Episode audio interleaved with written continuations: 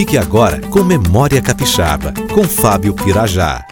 A Ponte Florentino Avidos, ou Cinco Pontes. Essa é a história da ponte metálica ligando Vitória à Vila Velha. A ponte foi construída na Alemanha sob a supervisão do engenheiro Moacir Avidos, filho do presidente Florentino Avidos, que dá nome à ponte. Os trabalhos foram iniciados em 5 de julho de 1926 com o lançamento da pedra fundamental com a visita do presidente Washington Luiz à Vitória. Evento registrado pelo fotógrafo Eutíquio de Oliver Vasconcelos. Fotos disponíveis no grupo Memória Memória Capixaba no Facebook. A ponte veio de navio desmontada da Alemanha e foi remontada no cais do Porto de Vitória. A colocação dos cinco vãos metálicos da ponte dependiam do fluxo e refluxo das marés em Vitória. Eram rebocados e colocados no lugar quando a maré atingia o seu ápice. E à medida em que a maré vazava, o vão ia baixando de acordo com a maré no seu lugar definitivo. A ponte tem 330 metros de comprimento, com cinco vãos de 66 metros cada. E a gente não pode esquecer que também tem o vão ligando Vitória à Ilha do Príncipe, que faz parte do mesmo projeto.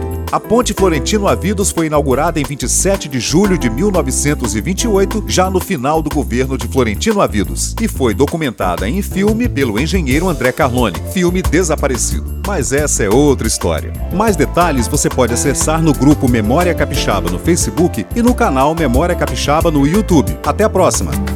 Você ouviu Memória Capixaba com Fábio Pirajá.